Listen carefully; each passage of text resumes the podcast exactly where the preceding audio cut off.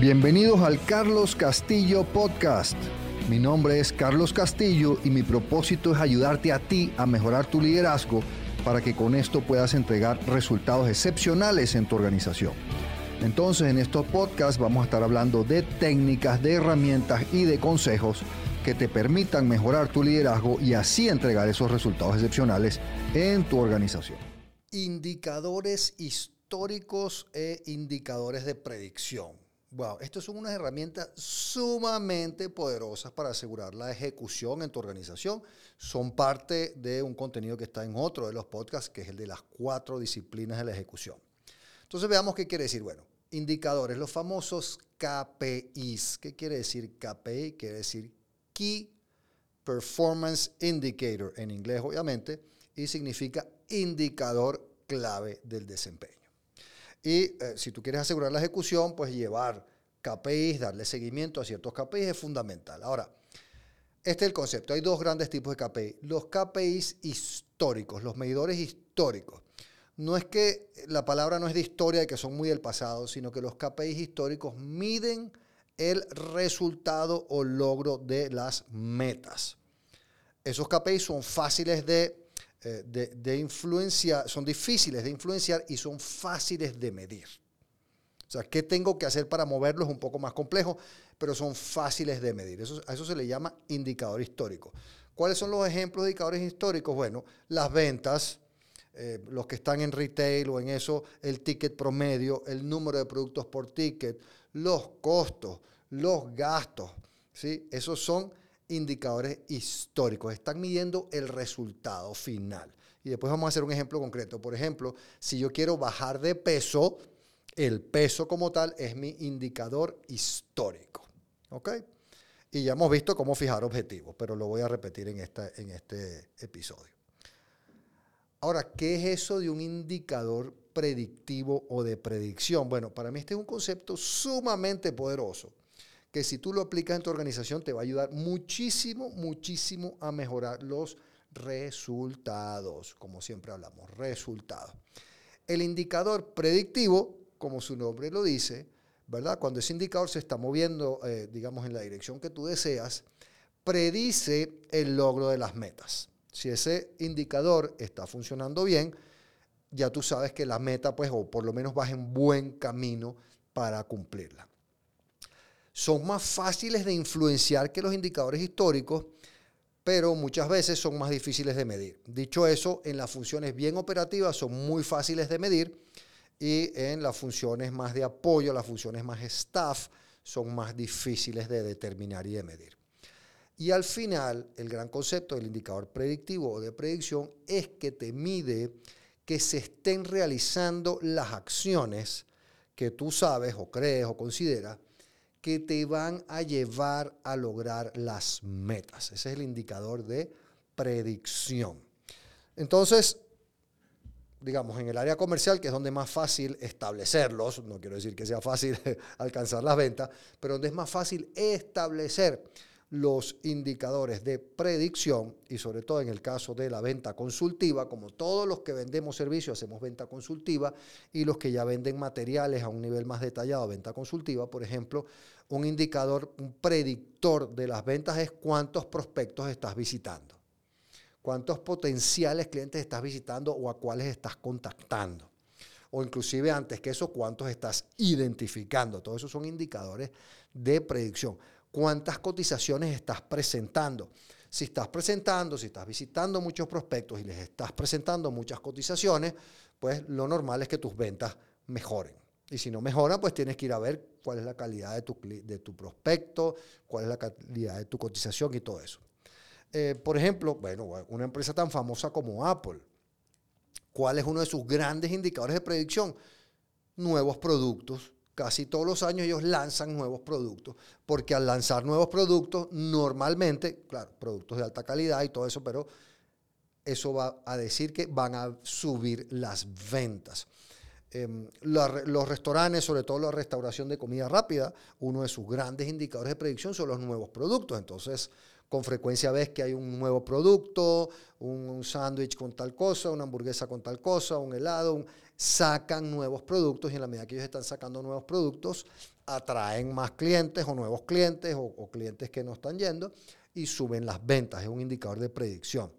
Eh, de la misma manera, muchísimas empresas en el área del retail, en la restauración, eh, ofertas. Las ofertas son un predictivo de las ventas muy fuertes. Entonces, ahora el tal menú con el tal cosa, a tal precio. Ahorita en el día de la madre, en el día del padre, en el día del niño, en el qué sé yo. Constantemente están sacando esas ofertas nuevas y esas ofertas atraen a los, eh, a los clientes o a los potenciales clientes. Entonces son indicadores de predicción.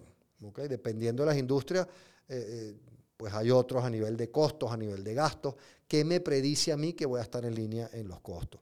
recientemente he trabajado mucho con constructores y, desarrolladores inmobiliarios. Y aquí es complejo porque en el área operativa, ¿cuál es tu predictor de que una obra esté lista a tiempo? Bueno, si vas a tiempo con el plan. Entonces, ahí como que el histórico y el predictivo se, se solapan, ¿verdad? ¿Cuál es el predictivo de si vas a estar en costo o no vas a estar en costo? Bueno, si estás en costo en el tiempo de la obra, ese es el predictivo. Entonces ahí el histórico y el predictivo como que se solapan un poquito. ¿ok? Em, en el área de recursos humanos, por ejemplo, ¿qué indicadores predictivos podemos ver? Eh, rotación de personal es un histórico, es un predictivo. Bueno, muchas veces es un predictivo. Si tengo alta rotación, normalmente es un predictivo de pobre clima laboral, es un predictivo de malos resultados y ese tipo de cosas. Entonces, como les digo, en las áreas operativas eh, es muy fácil establecerlo, en las áreas de soporte es mucho más difícil, requiere un poco más de, más de trabajo y esfuerzo, pero sí se puede. Entonces, veamos un ejemplo, un ejemplo simple eh, de cómo hacer esto. Entonces, eh, digamos que mi amigo, mi amigo Juan, eh, mi amigo Juan tiene un poco de sobrepeso, ¿verdad? Eh, él está pesando 230 libras y como mucha gente es uno de los negocios más grandes del mundo, él quiere bajar de peso. Entonces él quiere bajar a, no sé, a 185 libras. Entonces recordemos que también está aquí en uno de los episodios cómo fijarse una meta. ¿Cuál sería la meta? Mi meta es bajar de 230 libras que tengo hoy a 185 libras para tal fecha. Recuerden, no hacer metas por delta por diferencia. No es bajarme 20 libras en tres meses. No, es bajar de 230 a 185 para el primero de diciembre. Tiene una fecha exacta y es un número exacto. Bueno, entonces el peso es mi indicador histórico, mi indicador de resultado pues yo podría hablar de mi porcentaje de grasa también como un indicador histórico de resultado. Ahora, pensemos en cómo yo desarrollo el indicador predictivo para este caso. Entonces, ¿qué tengo que hacer yo? ¿Qué tengo que hacer yo si yo quiero bajar de peso? Bueno, vayamos pasito a pasito para que vayamos reflexionando sobre si es predictivo o histórico. Entonces, el primer paso es yo tengo que pedir una cita con un nutricionista o tener una cita con un nutricionista. ¿Para qué? ¿Qué voy a obtener de ahí? Voy a obtener mi dieta. ¿Ok? Entonces va. Entonces yo pongo en mi plan de acción solicitar cita, tener cita con el nutricionista o tener cita con un nutricionista para obtener un plan de alimentación. Ok, ya tengo un entregable. ¿Sí? Ahora, eso es una acción que yo tengo que tomar como parte de mi proceso de bajar de peso. Es predictiva, es decir, que yo tenga en mis manos un papel que diga, mi, alimentación en los próximos tres meses, eh, me dice a mí, me da claridad de si voy a bajar de peso. No, yo puedo pasar el resto de la vida con la dieta aquí y no bajar de peso porque no la estoy cumpliendo. Entonces, es un plan de acción que hay que cumplir y hay que medir que se cumpla, pero no es un indicador de predicción. Buenísimo. Entonces, ¿qué hago después que tengo mi dieta en la mano? Bueno, entonces ahora tengo que ir al supermercado, pues no sé, una vez a la semana y comprar los ingredientes para, o contratar a alguien, yo no sé, pero digamos que tengo que ir una vez a la semana al supermercado a comprar, digamos, los ingredientes, los alimentos para cumplir con esta dieta que me dio el nutricionista. ¿Es un, un indicador de predicción? Pues es un indicador de predicción en segunda derivada. ¿Por qué?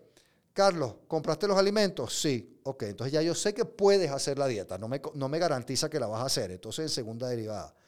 Carlos, ¿no compraste, compraste los alimentos? No, no los he comprado. Entonces estoy seguro que no vas a poder cumplir la dieta. Por eso les digo que es un indicador de segundo grado como predictivo. Se puede llevar, pero es menos potente. ¿Cuál es el verdadero indicador de predicción entonces, Carlos? Estás cumpliendo la dieta. Y habría que medirlo, ¿verdad? No sé, ver si cumples el menú, si cumples las diferentes calorías de las fuentes de proteínas, de grasas, de, de carbohidratos y todo eso. Y entonces eso sí es un indicador de predicción, porque eso sí me dice, Carlos, ¿estás cumpliendo la dieta? No. Entonces ya yo sé que no vas a bajar de peso. Carlos, ¿estás cumpliendo la dieta? Sí. Y obviamente lo medimos bien. Entonces ya yo sé que sí vas a bajar de peso. O lo más probable es que vayas a bajar de peso. Entonces, eso les da los indicadores de, de predicción. Es una herramienta sumamente, sumamente poderosa. Sentarse a reflexionar qué debo hacer yo para lograr mis metas, mis objetivos y después medir, establecer eh, tus históricos y tus predictivos y empezar a medir esos predictivos. Te va a ayudar dramáticamente a mejorar tus resultados. Así que establece cuáles son tus históricos, establece qué acciones, empieza a ver qué acciones hay que tomar para lograrlo y de ahí es que vas a determinar esos predictivos y después los debes estar midiendo y dando seguimiento semanalmente. Así que bueno, ponlo a prueba, establece tus medidores de predicción, tus históricos también, dale seguimiento semanal y ahí me cuentas cómo te fue.